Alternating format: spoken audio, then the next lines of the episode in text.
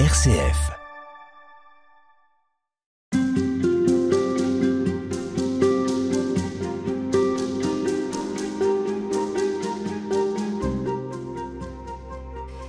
Valérie Régnier, euh, Noël, c'est, on ne le dira jamais assez, un mystère. Les chrétiens, à ce moment-là, fêtent la venue de Dieu parmi eux, sous la forme d'un petit enfant, Dieu qui vient habiter parmi les hommes, Dieu qui vient euh, assumer leurs conditions, leur manière de vivre, euh, leur temporalité. Euh, on a du mal à imaginer, alors là pour le coup, cette réalité qui nous dépasse complètement, puisque Dieu c'est par définition l'infini, et notre vie humaine, eh bien, c'est la finitude. Comment vous, vivez ce paradoxe et ce mystère? Ah ben, En effet, alors Noël, Noël, nous plonge complètement dans euh, le mystère de l'incarnation. Et je ne pense pas qu'on va dévoiler aujourd'hui. Aujourd'hui, non, il n'y a pas de suspense particulier. Euh, en effet, Dieu fait homme comme un nouveau-né vulnérable. C'est un truc un peu fou quand même. Hein. Vulnérable, mendiant, et en plus, il demande l'hospitalité. Il est réfugié lui aussi. Il est réfugié, complètement. Il y a souvent à Noël euh, des, belles, des très belles icônes d'ailleurs, hein, qui représentent bah, la fuite en Égypte et tout, et en effet, on voit on pourrait le représenter aujourd'hui malheureusement par beaucoup, beaucoup de, réfugiés. Et donc il y a Marie et Joseph qui sont là et qui cherchent un endroit pour Jésus. Et personne ne les accueille. C'est un fait. C'est la réalité, c'est ce qui se passe, et c'est là que Jésus naît dans une mangeoire. C'est ce que nous relatent les évangiles. En tout cas, voilà, c'est ce que, nous est relaté. Alors, on peut dire que l'hospitalité a été refusée à Jésus. Mais est-ce qu'aujourd'hui encore, c'est le cas? Il faut parler d'aujourd'hui. C'est là le mystère de l'incarnation peut-être. En son temps, en effet, Jésus a été non accueilli. Mais qu'est-ce que ça veut dire aujourd'hui, ce Jésus qui naît? Est-ce qu'on continue à l'accueillir de cette manière-là, chaque année, puisque c'est il naît chaque année avec nous, ou est-ce que on décide que tout peut être renversé? Comment on pourrait faire pour que tout soit renversé? Alors, pour que tout soit renversé, ça voudrait dire que l'inhospitalité n'est pas une règle immuable. Ça veut dire que dans l'histoire, que l'histoire peut changer. Ça veut dire que ça s'est passé comme ça une fois dans l'histoire de l'humanité. Est-ce que ça doit se repasser comme ça? Ou est-ce que nous, encore une fois, en tant qu'êtres humains, on n'a pas la, possibilité, de changer la fin de l'histoire. De changer la fin de l'histoire. La fin du film. C'est ça. Et comment s'y prendre? Comment s'y prendre? En commençant par soi-même, par exemple. Et en prenant la décision d'accueillir Jésus cette année, pas comme il a été accueilli à l'époque. Et donc c'est ce que font les chrétiens. On a, avec une belle célébration, euh, en fêtant Noël, avec les cadeaux. C'est une manière de dire le prince de la paix arrive et on l'accueille. Et on, et on célèbre. Et on célèbre. On fait une, une fête. Exactement. Parce que c'est la joie, Noël. Exactement. Et donc on va le célébrer le 25 décembre, le 24 au soir. Jésus va naître et il va être accueilli. Il va être accueilli. Et concrètement, ça peut être aussi, par exemple, le repas de Noël de Sant'Egidio, où justement on se dit, ben, non seulement on va le célébrer autour de l'autel, le sacrement de l'autel, mais on va le célébrer aussi avec tous nos amis qui n'ont pas été accueillis tous nos amis dont beaucoup ne veulent pas. Et donc non seulement on répond à cette inhospitalité, et on ne la rend pas immuable, et en plus, on répond de manière concrète, puisque c'est physiquement des personnes, hommes et femmes et enfants, qui vont être accueillis. Incarnés. Incarnés, et qui vont recevoir un cadeau. Donc, c'est possible. Et je crois que c'est c'est ce à quoi sert Noël chaque année et pourquoi on répète ce geste-là. C'est parce que justement, ça ne doit pas se répéter. Et on a d'autres manières. C'est, les réfugiés. Je pense aux personnes âgées. Qu'est-ce que ça veut dire dont Pape François parle tant, dont nous aussi, Saint-Égidio, on parle tant. On a vu ce qui s'est passé avec le Covid. Toutes ces personnes âgées délaissées dans les maisons de retraite à qui on n'a pas pu dire adieu. c'est ça aussi.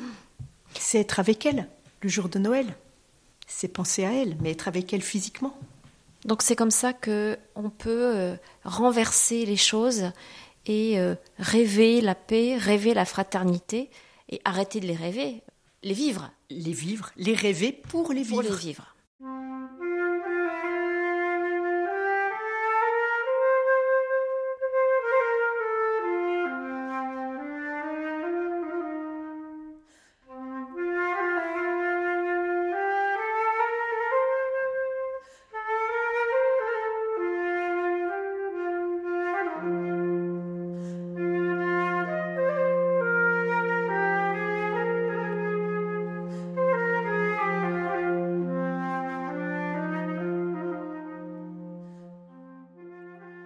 L'incarnation, c'est aussi ce qui donne euh, sa dignité à l'humanité, d'après vous?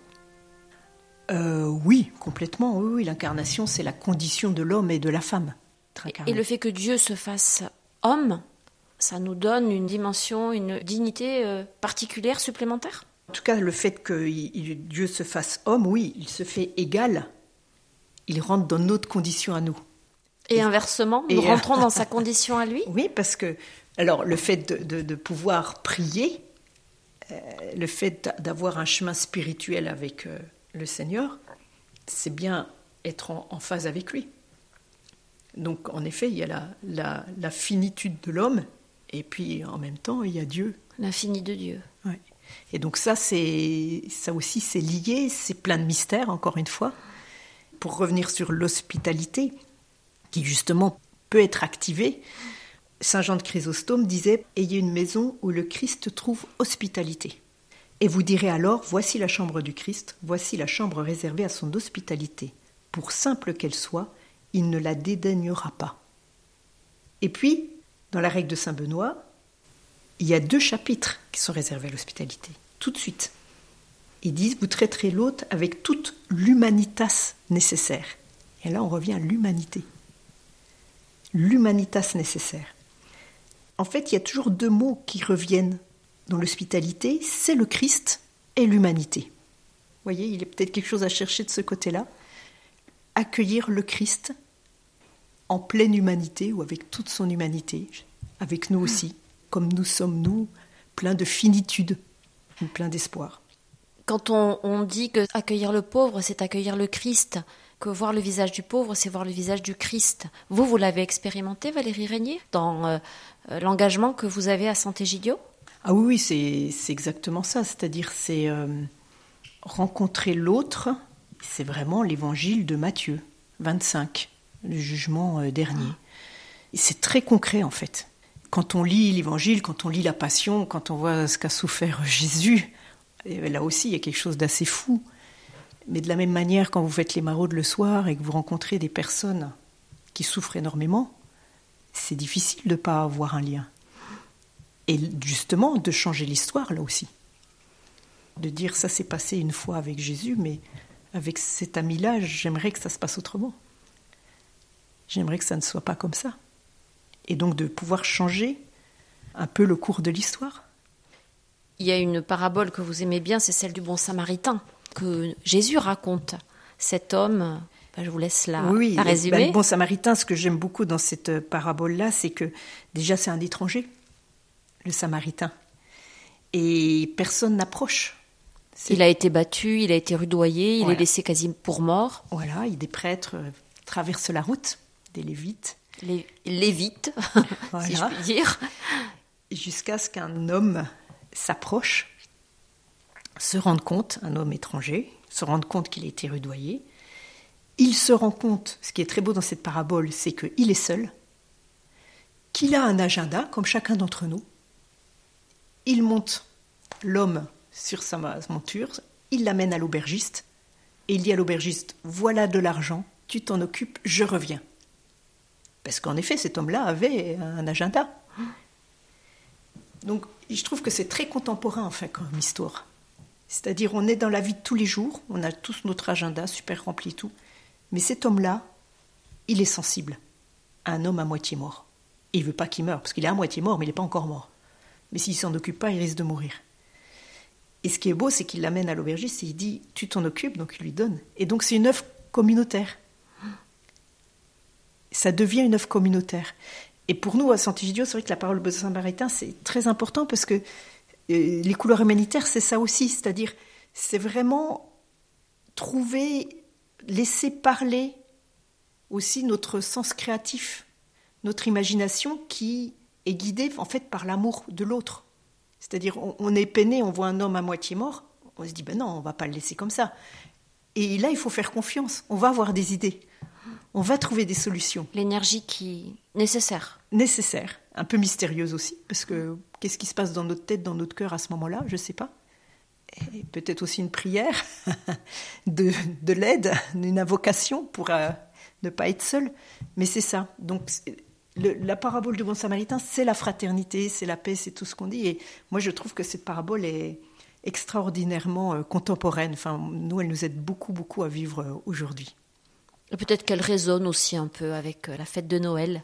Exactement, c'est ça, c'est être, être, ensemble avec ceux, qui souffrent, mais pas de manière, quand je dis triste, on se comprend, on est, mais de manière joyeuse, parce que justement, on a la vision que les choses vont changer, que l'inhospitalité n'est pas immuable, que les choses peuvent devenir autrement, que le monde peut changer, qu'il peut devenir meilleur.